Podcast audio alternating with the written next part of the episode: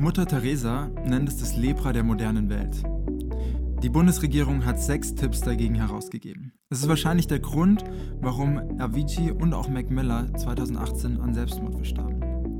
Das Ärzteblatt spricht von einer Epidemie in der Epidemie, die besonders junge Menschen und ältere Menschen betrifft.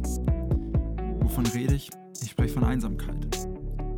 Laut neueren Umfragen fühlen sich 60 Prozent, also mehr als die Hälfte der 15- bis 30-Jährigen, also der jungen Menschen, einsam. Und das ist ganz schön verheerend, wenn man bedenkt, dass Einsamkeit laut Studien genauso schlecht für den Menschen ist wie 15 Zigaretten am Tag.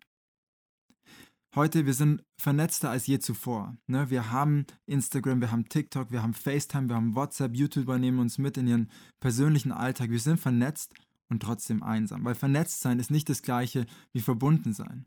Es stillt nicht unser Bedürfnis nach Gemeinschaft. Ja, ganz im Gegenteil, wir wissen mittlerweile, dass die sozialen Medien eher dazu führen, dass wir uns noch einsamer fühlen. Die können psychische Krank zu psychischen Krankheiten führen oder aber auch diese verstärken. Sie geben uns so eine, so eine Illusion von, wir sind nicht alleine, aber die Realität ist, wir sitzen alleine vor unserem iPhone. Es gibt so ein Bild, vielleicht hast du das gesehen, das ging in den sozialen Medien rum. Ähm, das war von einer, von einer Party, wo lauter so jugendliche Teens eine Party gemacht haben, so eine Hausparty gemacht haben und ähm, war irgendwie Musikanlage, Pizza und so. Und jeder dieser Teens war vor seinem iPhone gesessen, beziehungsweise haben zusammen auf ein iPhone geguckt. So statt zu tanzen, statt zu reden, statt irgendwie eine gute Zeit zu haben, waren sie alle vor ihrem iPhone. Einsamkeit ist das Lepra der modernen Welt. In den letzten Wochen wurde mir immer wieder so eine Werbung auf YouTube angezeigt und äh, die ist mit Joko und Joko spricht darüber, was ihm wichtig ist. Und er sagt, mir ist Unabhängigkeit wichtig. Und er wirbt dann mit einem E-Bike, wo er selbst in die Marke investiert hat, also von wegen unabhängige Werbung und so, ne? Ähm, aber es geht darum, hä, unabhängig, oder es soll uns ansprechen, weil Unabhängigkeit, Individu Individual Individualität, Individualismus oder ein, anderes Wort wäre vielleicht Autonomie, das sind Kernwerte unserer Gesellschaft. Eine Autorin hat es so ausgedrückt, in unserer Gesellschaft wird weniger auf Gemeinsamkeit gesetzt, statt vielmehr auf individuelles Vorankommen. Und verstehe mich nicht falsch, es ist nicht alles falsch, äh, schlecht, es ist nicht alles schlecht. So, meine Eltern arbeiten beide bei einer Krankenkasse. Und ich bin froh, dass wir so eine, so eine Autonomie, äh, Autonomie so, eine, so eine Individualität haben, dass ich nicht wie vor ein paar Jahrhunderten den Beruf meiner Eltern machen muss und auch in der Krankenkasse arbeiten muss. Aber bei aller Individualität, bei allem Individualismus, Menschen brauchen Menschen. Wir brauchen Gemeinschaft. Und das ist, glaube ich, eine Aussage, die wird jeder von uns bestätigen. Ganz egal, ob wir ein christliches Weltbild teilen oder ob wir ähm, ja, eher so säkular unterwegs sind, Menschen brauchen Beziehungen. Es gibt unzählige Studien, die, die sagen, hey, wenn wir, äh, damit ein Mensch glücklich ist, eins der Kerndinge, die ein Mensch braucht, um glücklich zu sein, ist Beziehung, ist Familie. Und heute wollen wir einen Schritt weitergehen und darüber nachdenken, hey, wie ist das eigentlich mit dem christlichen Glauben und dem Thema Beziehungen? Also was sagt die Bibel zur Gemeinschaft? Was sagt unser christlicher Glaube zur Gemeinschaft und wie soll so eine Gemeinschaft aussehen? Und ich möchte ganz am Anfang beginnen, wir wollen in die Bibel schauen, ähm, im ersten Buch der Bibel, also ganz am Anfang, Genesis 1 ab Vers 26. Du kannst gerne hier auf Pause drücken, deine Bibel aufschlagen ähm, und das gemeinsam mit mir lesen. Also Genesis 1, 1. Mose 1, Vers 26 und 27. Gott sprach, lasst uns Menschen machen, als unser Ebenbild, das uns ähnlich ist. Und dann springen wir in Vers 27, so schuf Gott den Menschen als sein Bild. Als Gottes Ebenbild schuf er ihn, als Mann und als Frau schuf er sie. Hast du dich schon mal gefragt, warum Gott sagt, lass uns Menschen machen? Als unser Ebenbild, das uns ähnlich ist. Warum spricht Gott hier im Plural? Vielleicht sagst du, nö, ich rede auch immer, wenn ich mit mir selber rede, im Plural so, ey Flo, wir müssen dringend los, ich, wir sind schon wieder so spät dran. Ich mache das manchmal, vielleicht machst du es auch manchmal. Aber warum spricht Gott hier im Plural? Ist es einfach seine Art, wie er mit sich selber redet? Wenn wir die Bibel weiterlesen, dann wird uns gezeigt, hey, Gott ist zwar einer, aber er ist auch drei. Er ist Vater, Sohn und Heiliger Geist. Gott ist eine Familie. Und er schafft den Menschen, um Teil dieser Familie zu werden. Gott ist in sich Gemeinschaft und er schafft den Menschen für Gemeinschaft. Ein Kapitel weiter sagt Gott dann, es ist nicht gut, dass der Mensch alleine ist. Der Mensch braucht Menschen. Der Mensch braucht Gemeinschaft. Ähm, Andy Stanley hat es so ausgedrückt, God created us with a hunger for relationship. At our core, we are relational beings. The soul cannot prosper without being connected to others. So, also Gott hat uns geschaffen mit einem Hunger nach Beziehungen. In unserem, in unserem Kern sind wir, in unserem tiefsten Inneren, in unserem tiefsten Sein sind wir Beziehungswesen. Und unsere Seele, die kann nicht wohl, der kann sich wohl ergehen, ohne dass wir verbunden sind mit anderen. Nicht nur connected, nicht nur hier so auf Instagram, wir haben, weiß ich nicht, 500 Followers und folgen 500 Leuten, nicht nur connected, sondern wirklich verbunden. Wir befinden uns, einen Schritt zurückgehen, wir befinden uns in einer Teaching-Serie, die wir genannt haben Practicing the Way. Wir hören gerade, du hast gerade Teil 6, gerne kannst du zurückgehen und dir die anderen fünf Teile nochmal anhören. Es baut alles aufeinander auf. Und wir reden in dieser Serie darüber, was es heißt, Jesus nachzufolgen. Und wir haben festgestellt, Jesus lädt Jünger, lädt Menschen ein, seine Jünger zu werden, seine Nachfolger oder das hebräische Wort war Talmedim, seine Schüler zu werden. Ein Nachfolger von Jesus hat drei Ziele, das haben wir gesagt. Und zwar das erste Ziel ist, in der Gegenwart seines Rabbis zu leben, also in der Gegenwart von Jesus zu leben. Das zweite Ziel ist, seinem Rabbi, Jesus, immer ähnlicher zu werden. Und das dritte ist, das zu tun, was Jesus tat. Diese Ziele galten damals und sie gelten auch noch für uns heute.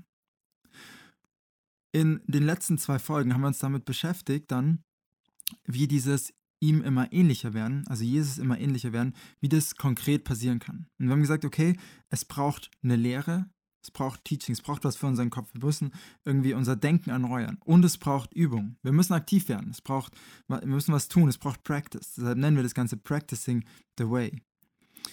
Diese Woche wollen wir einen Schritt weitergehen und über Gemeinschaft reden. Weil Gemeinschaft ist der Kontext, in dem Veränderung stattfindet. Gemeinschaft ist der Kontext, in dem Nachfolge Jesus stattfindet. Jetzt ist es eigentlich interessant, finde ich, wenn wir uns Jesus angucken, dass er nicht nur einen Menschen, also einen einzigen Jünger beruft, sondern eine Gruppe von Menschen. Also er ist nicht so, hey, du bist der Auserwählte, du als Einzigster darfst Zeit mit mir verbringen, du wirst mir immer ähnlicher ähm, und wenn ich da nicht mehr bin, dann machst du das, was ich getan habe. So, wenn du mit der Bibel vertraut bist, dann denkst du vielleicht so an, an, an Elia und Elisa. So, Jesus hat einen, einen Schüler und der soll dann seinen Job übernehmen hätte Jesus so machen können, aber Jesus macht es nicht so. Er beruft Jünger. Plural. Er beruft gleich zwölf und darüber hinaus noch viele hunderte, ja sogar tausend Menschen, die ihm nachfolgen. Lass uns mal lesen, wer in diesem engsten Kreis von diesen, dieser Gruppe, diese zwölf Jünger war. Und da ist es, ähm, schlagen wir auf Matthäus 10, Matthäus Evangelium, Kapitel 10, ab Vers 1. Dann rief Jesus seine zwölf Jünger zu sich und gab ihnen Vollmacht, böse Geister auszutreiben und alle Kranken und Leidenden zu heilen. Die Namen der zwölf Apostel sind Simon, auch Petrus genannt, an erster Stelle, und sein Bruder Andreas, Jakobus, der Sohn des Zebedäus, und sein Bruder Johannes, Philippus und Bartholomäus, Thomas und Matthias, Matthäus, der Zolleinnehmer, Jakobus, der Sohn des Alpheus und Thaddäus, Simon, der Zelot und Judas Iskariot, der Jesus verriet. Also das ist hier die Gruppe von, von Männern, ähm, die in Jesus engstem Kreis sind, von, zu denen Jesus sagte, ihr seid meine Jünger, folgt mir nach. Mm, und das ist echt eine wilde Mischung. So, wir haben da einen Judas, der Jesus verrät. Wir haben einen Petrus, der schon mal aufbrausend sein kann, der so einem äh, Soldaten das Ohr abschlägt. Wir haben hier verschiedene Geschwisterpaare, was immer wieder zu Potenzial für Beef hat. Wir haben die Donnersöhne, den Jakobus und Johannes. Mm, wir haben den eher ruhigen, zweifelnden Thomas. Und dann ist da eigentlich das krasseste, der krasseste Kontrast, da ist dieser Matthäus, der ein, Zollein, ein Zolleinnehmer ist, ein Zöllner ist, der mit den Römern kooperiert und die Juden, sein eigenes Volk, eigentlich dadurch ausbeutet. Also der Verräter schlechthin. Und auf der anderen Seite haben wir Simon, den Zeloten. Und Zeloten, das war so eine, so eine Art Sekte, die die Römer gewalttätig aus Israel loswerden wollten. Und sie haben das so ein bisschen so Assassin's Creed, Assassin's Creed-Style gemacht. Sie hatten den Dolch und waren mit dem Dolch unterwegs und haben römische Soldaten ermordet und sind dann schnell wieder in der Menschenmasse verschwunden. Und jetzt stell dir mal vor, dieser Matthäus und der Simon, Matthäus der Zolleinnehmer, der mit den Römern kooperiert, Simon, der äh, gewalttätig gegen die Römer kämpft, sind zusammen in einer, ja, in einer Bibelgruppe, in einem Bibellesekreis. Das wäre so ein bisschen so, hey, wir stecken einfach AfD und Linke in einen Bibellesekreis und schauen, was passiert. Wird das Thema Politik hochkommen? Natürlich. Werden die Fetzen fliegen? Ja, wahrscheinlich schon. Und das ist die Mischung, mit der Jesus unterwegs ist. Und Jesus schafft genau mit diesen Leuten eine neue Gemeinschaft, eine neue Familie. So, wir haben gesagt, Gott ist Familie und er schafft Familie. Genau das lesen wir hier bei Jesus. Er schafft Familie mit diesen zwölf, die unterschiedlicher nicht sein könnten, die so konträr in der Gesellschaft stehen. Diese wilde Mischung und er macht daraus eine Familie. Ich glaube, wir stellen uns Gemeinschaft oft so idyllisch vor. So, wir haben alle ein und dieselbe Meinung, jeder von uns ist doch so toll und alles ist schön, wir mögen einander. Und die Wahrheit ist aber, Gemeinschaft ist chaotisch. Es ist messy. Gemeinschaft wird gut mit den Konflikten, durch die man zusammengegangen ist. Wo man nicht weggegangen ist. Nicht so, unfollow, ich block dich auf WhatsApp. Als Sarah und ich vor unserer Hochzeit einen Ehevorbereitungskurs gemacht haben, hat die Frau, bei der wir den Kurs gemacht haben, zu uns gesagt, dass junge Paare heute zu wenig streiten. So Gemeinschaft ist Streiten und Gemeinschaft ist Versöhnen. Gemeinschaft ist roh, es ist echt, es ist verletzlich, aber es ist eben auch verletzend. Gemeinschaft bedeutet, verschiedene Meinungen zu haben und lernen, sie auszuhalten. So eine Sache, die, die uns extrem schwer, die mir extrem schwer fällt. So nicht Cancel Culture. Du hast so, wir sind tolerant, solange du meiner Meinung bist, sondern wirklich diese Spannungen auszuhalten. Gemeinschaft ist gemeinsam lachen, bis spät in die Nacht reden. Das ist nichts für mich, ich werde immer müde am Abend. Aber gemeinsam was erleben, jemanden haben, dem man sich anvertrauen kann, der einen kennt und trotzdem gern hat. Einer der Texte, des Neuen Testaments, so der Texte, so Kerntexte über Gemeinschaft, ist Römer 12. Und das ist von Paulus, diesem ähm, Missionar und Apostel. Und er redet über Gemeinschaft. Und der Kontext ist in Römer 12, dass Paulus zu einer multiethischen Gemeinschaft spricht. Also von den, eine multiethische Gemeinschaft von Jesus-Nachfolgern in Rom. Und so die letzten drei Kapitel 9, 10, 11 spricht er von diesem Miteinander von Juden und Nichtjuden.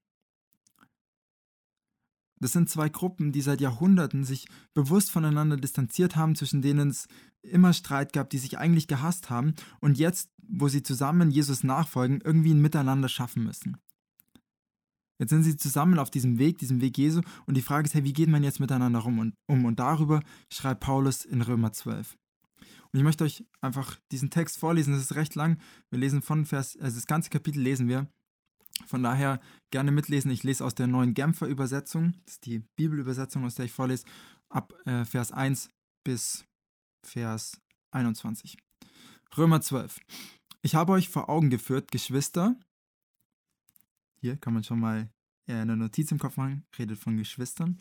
Ähm, wie groß Gottes Erbarmen ist. Die einzige angemessene Antwort darauf ist die, dass ihr euch mit eurem ganzen Leben Gott zur Verfügung stellt und ich euch ihm als ein lebendiges und heiliges Opfer darbringt, an dem er Freude hat. Das ist der wahre Gottesdienst und dazu fordere ich euch auf. Richtet euch nicht länger nach den Maßstäben dieser Welt, sondern lernt, in einer neuen Weise zu denken, damit ihr verändert werdet und beurteilen könnt, ob etwas Gottes Wille ist, ob es gut ist, ob Gott Freude daran hat und ob es vollkommen ist. Ich rufe euch daher, aufgrund der Vollmacht, die Gott mir in seiner Gnade gegeben hat, jeden einzelnen von euch zu nüchterner Selbsteinschätzung auf. Keiner soll mehr von sich halten, als angemessen ist. Maßstab für die richtige Selbsteinschätzung ist der Glaube, den Gott jeden in einem bestimmten Maß zugeteilt hat. Es ist wie bei unserem Körper. Er besteht aus vielen Körperteilen, die einen einzigen Leib bilden und von denen doch jeder seine besondere Aufgabe hat. So das Bild, das Paulus verwendet, ne? So ein Körper, so mein Ellenbogen ist schon irgendwie ein eigenes Ding, aber er ist halt auch einfach Teil von meinem Körper. Meine Hand, so, die ist eine Hand, aber sie ist auch Teil von, von meinem Körper. Und sie hat eine bestimmte Aufgabe. Mein Ellenbogen streckt meinen Arm und meine Hand, die fasst Dinge. Ähm, und genauso ist es mit uns. Genauso sind wir alle wie viele und wie unterschiedlich wir auch sein mögen, durch unsere Verbindung mit Christus ein Leib. Und wie die Glieder unseres Körpers sind wir einer auf den anderen angewiesen. Denn die Gaben, die Gott uns in seiner Gnade geschenkt hat, sind verschieden. Wenn jemand die, Gna äh, die Gabe des prophetischen Redens hat, ist es seine Aufgabe, sie in Übereinstimmung mit dem Glauben zu gebrauchen. Wenn jemand die, Gnade, äh, die Gabe hat, einen praktischen Dienst auszuüben, soll er diese Gabe einsetzen. Wenn jemand die Gabe des Lernens hat, ist es seine Aufgabe zu lernen. Wenn jemand die Gabe der Seelsorge hat, soll er anderen seelsorgerlich helfen. Wer andere materiell unterstützt, soll es uneigennützig machen. Wer für andere Verantwortung trägt, soll es nicht an der nötigen Hingabe fehlen lassen. Wer sich um die kümmert, die in Not sind, soll es mit fröhlichem Herzen tun. Und jetzt wird es äh, richtig schön, wie ich finde. Die Liebe soll echt sein, nicht geheuchelt. Verabscheut das Böse, haltet euch unbeirrt an das Gute. Lasst im Umgang miteinander Herzlichkeit und geschwisterliche Liebe zum Ausdruck kommen. Wieder dieses geschwisterlich. Äh, lasst in eurem Eifer nicht nach, sondern lasst das Feuer des Heiligen Geistes in euch immer stärker werden. Dient dem Herrn. Freut euch über die Hoffnung, die ihr habt. Wenn Nöte kommen, haltet durch. Lasst euch durch nichts vom Gebet abbringen. Helft Gläubigen, die sich in einer Notlage befinden. Lasst sie mit ihrer Not nicht alleine. Macht es euch zur Aufgabe, gastfreundlich zu sein. Segnet die, die euch verfolgen. Segnet sie, verflucht sie nicht. Freut euch mit denen, die sich freuen, weint mit denen, die weinen. Lasst euch im Umgang miteinander davon bestimmen, dass ihr ein gemeinsames Ziel habt. Seid nicht überheblich, sondern sucht die Gemeinschaft mit denen, die unscheinbar und unbedeutend sind. Haltet euch nicht selbst für klug. Vergeltet niemanden Böses mit Bösem. Bemüht euch ein vorbildliches Verhalten gegen, Bemüht euch um ein vorbildliches Verhalten gegenüber jedermann. Wenn es möglich ist und soweit es an euch liegt, lebt mit allen Menschen in Frieden. Recht euch nicht selbst, liebe Freunde, sondern überlasst die Rache dem Zorn Gottes. Denn es heißt in der Schrift, das Unrecht zu rächen ist meine Sache, sagt der Herr. Ich werde Vergeltung üben. Mehr noch, wenn dein Feind, Feind hungrig ist, gib ihm zu essen. Und wenn er Durst hat, gib ihm zu trinken. Ein solches Verhalten wird ihn zutiefst bestämen. Lass dich nicht vom Bösen besiegen, sondern besiege Böses mit Gutem. Ich finde es einen unglaublich beeindruckenden, herausfordernden, aber auch tiefen Text. Und wenn ich diesen Text in drei Worten zusammenfassen müsste, dann wäre es wahrscheinlich erstens echt. So, Paulus redet von einer echten, ungeheuchelten Liebe. Das zweite wäre hingegeben. Seid nicht überheblich, lasst im Umgang miteinander Herzlichkeit zum Ausdruck kommen, übertrefft einander darin, Achtung, äh, euch Achtung entgegenzubringen.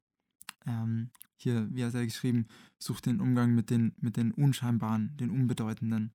Und das dritte ist gemeinsam. Helft einander. Wenn jemand in Not ist, dann lass ihn nicht alleine durchgehen. Wenn einer weint, dann weint mit ihm. Wenn sich jemand freut, dann freu dich mit ihm. Lass Menschen nicht alleine. Ihr seid ein Leib mit verschiedenen Körperteilen. So echt hingegeben und gemeinsam. Ich möchte mit euch ja ein paar Beobachtungen zu diesem Text machen. Drei, um genau zu sein. Ähm, und die erste Beobachtung, gleich zu Beginn des Textes, habe ich schon ein bisschen angedeutet. Paulus redet von der Gemeinde als Familie. Also er spricht sie an mit Geschwister. Und der Begriff ist natürlich was, was, was in Familie gehört. So, wir haben zu Beginn gesagt, Gott ist Familie und dann werden seine Jünger zur Familie und genauso ist auch die Kirche Familie. Jesus spricht davon, dass wir Teil einer neuen Familie sind, in der Jesus unser Bruder ist, in der Gott unser guter Vater ist, wo wir, ja, wo wir verbunden sind durch den Heiligen Geist, wo wir Brüder und Schwestern haben, mit denen wir gemeinsam unterwegs sind, wo wir ähm, auch innerhalb der Kirche Väter und Mütter haben, wo wir wie so geistliche Kinder haben, Leute, die wir begleiten. Mm, und so, ja, wie es in jeder Familie ist, gibt es auch in der Kirche vielleicht den etwas schrulligen Onkel. Es gibt die nervigen Teenager, aber man ist zusammen unterwegs. Nicht, weil man sich die Person ausgesucht hat, sondern weil man zu einer Familie zusammengestellt wurde. So, das ist der große Unterschied zwischen einem Freundes Freundeskreis und, und einer Familie. Und es bringt natürlich Konflikte mit sich, das bringt natürlich Herausforderungen mit sich, aber es bringt auch schöne Seiten mit sich. So wo außer in Kirche ist ein Raum, wo man über die verschiedenen Milieugrenzen, über ja, Singles, Paare, Familien aus verschiedenen sozialen Sichten, Schichten Gemeinschaft hat. Und was ist das von Potenzial für, für Wachstum, für, für eine neue Art von Gemeinschaft? Und gleichzeitig bringt natürlich jeder in diese neue Gemeinschaft seine eigene Familienkultur mit. So das, wie wir in unserer Kernfamilie, in unserer Heimatfamilie gelernt haben, wie, ähm, ja, wie Familie funktioniert, wie Beziehungen funktioniert, wie wir Konflikte austragen, wie wir kommunizieren. So jeder, der äh, in einem Paar ist, weiß, hey, wir, das ist ähm, da bringst du deine eigene Kultur mit und genauso ist es in, die, in der Kirche. Du bringst mit, wie du kommunizierst, du bringst mit, ja, was für Familientraum, was du erlebt hast. Und hier kann aber Kirche ein Zuhause aus Beziehungen sein und werden, indem wir heil werden. Indem wir erkennen, okay, das, was wir zu Hause mit, wie wir zu Hause miteinander umgegangen sind, das war nicht immer normal. Das ist nicht normal und es ist nicht auch, wie es sein muss. So wie meine, was meine Eltern über mich gesagt haben, das ist nicht alles, wer ich bin. Ich bin nicht nur das, was meine Eltern über mir ausgesprochen haben. Und ich wünsche mir das, dass wir bei PAX, dass wir speziell in unseren Kleingruppen, in den Communities, solche Zuhause aus Beziehungen füreinander werden. Nicht du musst es für andere werden, nicht äh, ich muss das für dich werden, sondern wir werden das füreinander. Schau, wir hatten jetzt schon fünfmal oder so äh, diese Communities und es gibt so einen Kreislauf, von Beziehungen. Den findest du bei einem frisch verheirateten Paar, den findest du immer, wenn eine neue Gruppe zusammenkommt, den findest du in, in Kleingruppen, in Communities. Ähm, und das ist ein, ein ganz natürlicher Kreislauf. Und ich möchte ihn kurz beschreiben mit euch ähm, und was die Gefahr und was die Chance darin ist. Der Kreislauf ist, es fängt an mit dieser Illusion. So die Honeymoon-Phase. So du frisch verheiratet, wow, die Menschen, die, mein Partner ist so toll, alles so perfekt, wir lieben uns so sehr. Oder jetzt auf Kleingruppe bezogen, wow, die Menschen, die sind so toll, die haben so einen tollen Glauben und die haben so viele schöne Gaben und sind alles so wunderbare Menschen und es macht so Spaß, mit denen unterwegs zu sein und wir dürfen voneinander lernen und es sind alles, alles ist so schön und so toll und so herrlich. Alles hier Regenbogen, Einhörner und ähm, wie das so ist, ne? Und danach kommt die nächste Phase, das ist diese Desillusionierung wo wir auf einmal merken, okay, es ist nicht alles so toll. Mein Partner, meine Partnerin, die hat Ecken und Kanten, die hat Fehler. So, die rosarote Brille ist ab. Die rosarote Brille, durch die wir am Anfang alles betrachtet haben, die ist nicht mehr. Ähm, meine Community, boah, die, der eine, der immer Recht haben muss. Das bin übrigens ich. Die eine, die immer ähm, ihr ganzes Leben ausschüttet und allen Raum einnimmt. Die Person, die nie was sagt und, und denkt, wir, wir wissen immer schon alles die Person, die ähm, ja, sich selber mal so groß machen muss. Der eine, der immer ein Kaugummi drin hat und pa, ich das Schmatzen einfach nicht mehr hören kann. Und wenn wir diese, in diese Phase von Desillusionierung kommen, dann haben wir zwei, können wir in zwei Richtungen weitergehen. Das eine ist Abbruch und das andere ist Akzeptanz. So nach der Illusion, nach der Desillusion, nach Desillusionierung können wir entweder sagen, okay, weißt du was, diese Gemeinschaft, ach, ich kann es einfach nicht, ich möchte es nicht, lass mich, lass mich in Frieden, ich, ich, ich brauche, das ist jetzt nicht dran für mich. Ähm, und das ist okay, aber das ist auch die natürliche Bewegung in unserer Gesellschaft. So, ähm, ich mache einfach einen Kontaktabbruch. Ich ziehe mich raus. Ich suche mir eine andere Gruppe, weil da wird alles teurer sein. Vielleicht kennst du das so Leute, die von einer Kirche in die nächste Kirche springen ähm, und die nie ankommen, weil immer wenn es ernst wird, immer wenn man merkt, okay, die anderen sind nicht perfekt, dann äh, ziehen sie sich zurück und gehen ganz verletzt und ganz hoch empört in die nächste Kirche. Oder aber du sagst, okay, Abbruch, nein, Akzeptanz. Ich habe trotzdem ein Ja zu dieser Gruppe. Ich habe trotzdem ein Ja zu dieser Ehe. Trotzdem ein Ja zu dieser Partnerschaft. Ja, du bist nicht perfekt, aber, aber ich bin's auch nicht. Und der klassische Satz, ich bin okay und du bist auch okay. Und ich glaube, das ist der Punkt, wo, wenn man trotz diesen Fehlern, trotz diesen Ecken und Kanten ein Ja zueinander hat, das ist der Punkt, wo eine Tiefe entsteht, wo eine Heilung entsteht und wo Wachstum entsteht. Kirche ist Familie. Der zweite Punkt, die zweite Beobachtung aus diesem Text. Und ähm, das finde ich wunderschön. Das haben wir schon so ein bisschen bei Jesus gemerkt. Ähm, aber das merken wir bei Paulus auch. Er hat kein idyllisch verklärtes Bild auf Gemeinschaft. Er geht davon aus, dass wir sauer aufeinander sind, dass wir uns rächen wollen, dass wir stolz sind und überheblich werden, dass Menschen in Not sind und Hilfe brauchen und wir, das, unsere natürliche Richtung ist, sagen, ey, die sollen mal damit selber klarkommen. Er geht davon aus, dass unser Eifer für Gott nachlässt. Und ja, schau, Paulus, der bezeichnet kein beschöntes Bild von, von Gemeinschaft, er beschreibt die Dinge so, wie sie tatsächlich sind. Er ist Realist an der Stelle. Und vielleicht kennst du jemanden, der so einen Traum von Gemeinschaft hat so ein, so ein Traumbild von einer perfekten Gemeinschaft, aber diese perfekte Gemeinschaft, die findet immer nur in der Zukunft statt. So, ja, irgendwann dann habe ich ein großes Haus, das immer offen ist für alle meine Freunde und wo meine Kinder mit ihren Freunden herkommen, ähm, hinkommen und wir feiern dann schöne Gartenfeste und es ist einfach so ein natürlicher Treffpunkt und es ist schön und alles Gemeinschaft ähm, und man hat einander gern und lebt Familie auch über die eigene Kernfamilie hinaus. Und du fragst dich nur so, okay, schönes, schöne Vision, aber wo lebst du das jetzt schon? Oder träumst du nur davon oder, oder, oder gehst du jetzt schon Schritte für eine, so eine Gemeinschaft? Der Dietrich Bonhoeffer schreibt genau darüber, über dieses Wunschbild von, von Gemeinschaft. Und er schreibt darüber nicht nur als Theologe, sondern als einer, als ein, eine Person, die in Finkenwalde, also es war so ein Priesterseminar, das er mitgegründet hat im Dritten Reich, ähm, wo die bekennende Kirche Pri, ähm, Priester, Pastoren, Prediger ausgebildet hat. Ähm, und dort hat er selbst kommunitäres, kommunitäres Leben erlebt und hat dann ein Buch geschrieben, das heißt ähm, boah, Gemeinsames Leben. So.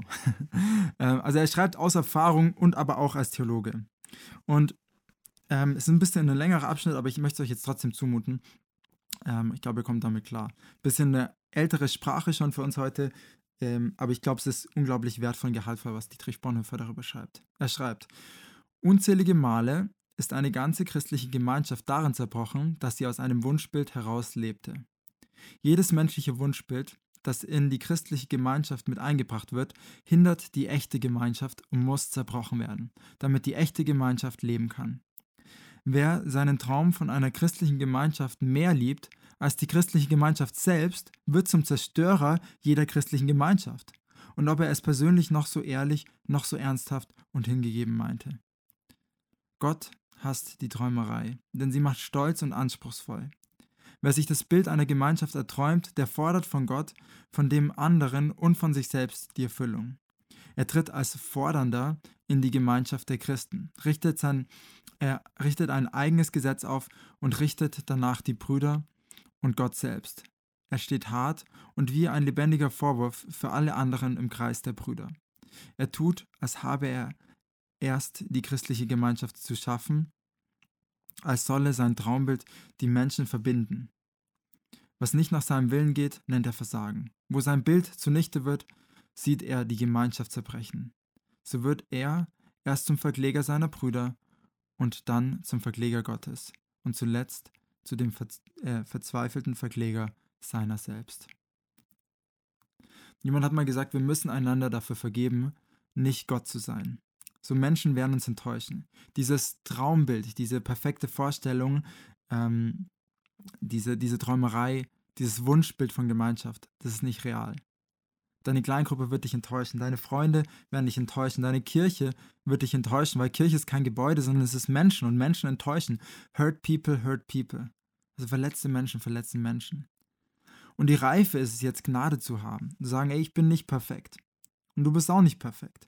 Und das ist okay. Wir haben beide unsere Geschichte, beide unsere Wunden, beide unseren Ballast, den wir mitschleppen. Ich erwarte nicht von dir, dass du perfekt bist. Ja, ich möchte, dass wir beide auf dem Weg sind. Und ja, ich werde dich konfrontieren, wenn ich sehe, dass du in Sünde lebst. Aber ich erwarte nicht, dass du perfekt bist. Wie Dietrich Bonhoeffer sagt, dieses Wunschbild von Gemeinschaft, das wir tragen, das muss zerbrochen werden. So, echte Gemeinschaft ist dann möglich, wenn es echt wird. Dritter Punkt, dritte Beobachtung. Gemeinschaft nach außen.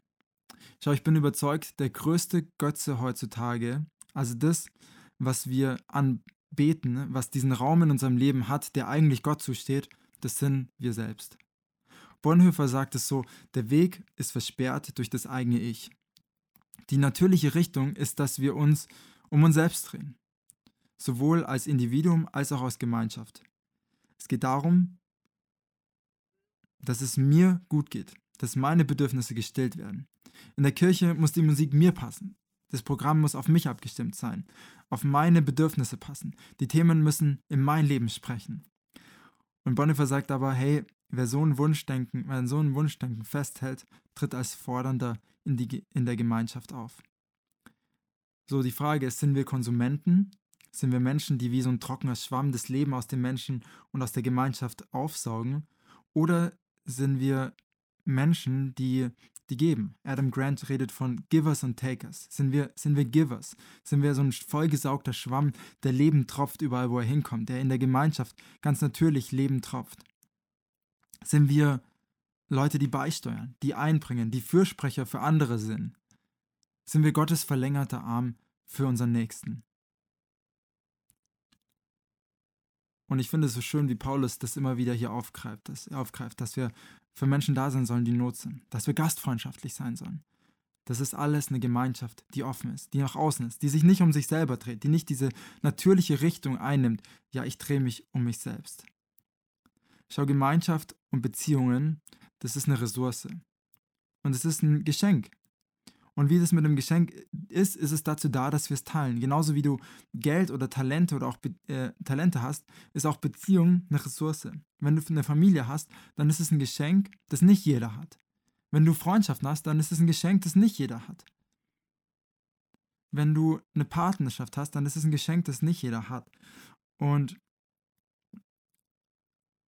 wie das so ist, ist es deine Aufgabe, das, was du bekommen hast, weiter zu verschenken. Leute mit hinein einzuladen. In deine Gemeinschaft mit aufzunehmen, in deine Familie mit aufzunehmen. Hey, wie schön ist es, wenn Singles und, ähm, und verheiratete Paare oder Paare mit, mit, mit Kindern ein gemeinsames, einen gemeinsamen Weg haben, ein gemeinsames Miteinander haben. Wo es nicht so ist, ey, die Singles machen irgendwas zusammen und die Paare machen was zusammen und die Familie mit Kindern machen was zusammen, sondern wenn so eine natürliche Durchmischung stattfindet, wo einer vom anderen lernen, lernen kann, wo die Singles von den Familien lernen können und die Familien von den Singles, weil beide eine, eine einzigartige Sicht aufs Leben haben und keiner irgendwie schon weiter ist oder, ähm, oder äh, ja, schlechter ist oder besser ist. Und natürlich gibt es diese klassische Ausrede, ich habe aber keine Zeit für noch mehr Menschen. Und nicht für jeden ist es dran, noch mehr Menschen ins Leben reinzu, einzuladen. Manche von euch haben zu viele Beziehungen. Ähm, aber ich glaube, ganz oft ist das auch einfach nur eine Ausrede. So, ich gebe mein Zehnten, ne? oder meine Spende, die ich, die ich an, an Kirche und an, an äh, Organisationen gebe, den gebe ich nicht am Ende des Monats, weil am Ende des Monats ist nichts mehr da. So, ich gebe den, sobald das Geld aufs Konto kommt. Ich plane das. Und gleichzeitig gilt dasselbe für Beziehungen. Ja klar, wenn du deinen Terminkalender vollballerst, ähm, dann brauchst du dich nicht zu wundern, warum du keine Zeit für Gemeinschaft nach außen hast. So, du musst es einplanen. Paulus zeichnet ein Bild von einer Gemeinschaft, die offen ist, die nach außen lebt. Und mein Wunsch ist es, das ist mein Wunsch für Pax, dass wir eine Gemeinschaft sind, die sich nicht um sich selbst dreht, sondern die offen ist, die Beziehungen teilt, wo wir Gottes verlängerter Arm für andere sind. Eine Gemeinschaft, die kein exklusiver Club, kein Submilieu, keine Gesellschaft abgeschottet von der Gesellschaft ist. Nee, mein Wunsch ist es, dass wir wie dieses Bild, das Paulus malt, echt hingegeben und gemeinsam unterwegs sind. Wo wir Gnade füreinander haben. Gemeinschaft, in der wir wachsen. Wo wir das Gold im anderen sehen. Schau, es ist leicht, all die negativen Dinge einer Person zu sehen. Alles das, wo sie nicht gut genug ist. Alles das, wo sie sich nicht perfekt verhält. All den Dreck, all den Schmutz einer Person zu sehen. Ja, das ist leicht. Aber wie wäre es, wenn wir Menschen sehen, die sind, die, die das Gold sehen, die ermutigen, so am Anfang haben wir gesagt, Menschen brauchen Menschen. Menschen brauchen ein Zuhause aus Beziehungen. Und das brauchen sie gerade heute, gerade hier in unserer Stadt, in Augsburg.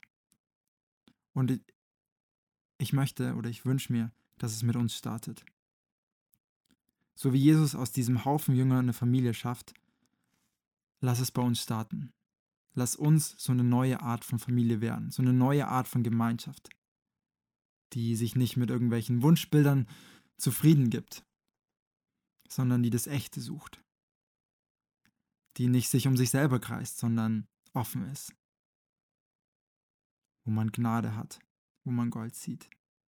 Lass es bei uns starten, lass uns diese Art von Gemeinschaft sein und immer mehr werden. Ich möchte mit uns beten. Jesus, ich danke dir, dass du, ja, dass du ein Gott von Familie bist, dass du selbst Familie bist. Und ich danke dir, dass du uns in diese Familie mit einlädst und dass du uns zu einer neuen Familie machst, wo wir einander brauchen, wie der, wie der Arm das Knie braucht und ähm, der Fuß den Kopf und, und, und wo wir aufeinander angewiesen sind, Herr.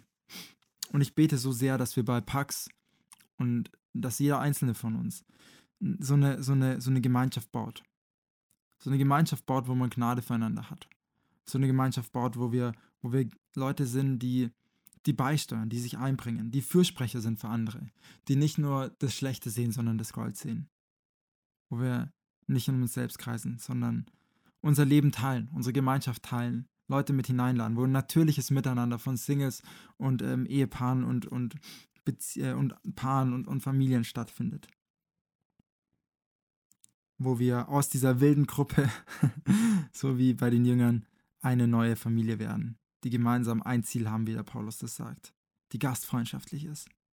Lass es bei uns starten, Herr. Du hast uns geschaffen für Gemeinschaft. Ähm, oft sind wir so kaputt, dass wir gar nicht mehr wissen, wie Gemeinschaft stattfindet oder wie eine gute Gemeinschaft ist, wo wir uns immer nur selber sehen. Und Jesus, ich bete, dass wir inspiriert von dir eine neue Art von Gemeinschaft leben. Danke, dass du gut bist und danke, dass du uns, ja, dass du uns liebst und dass wir dadurch weiter lieben können. Amen.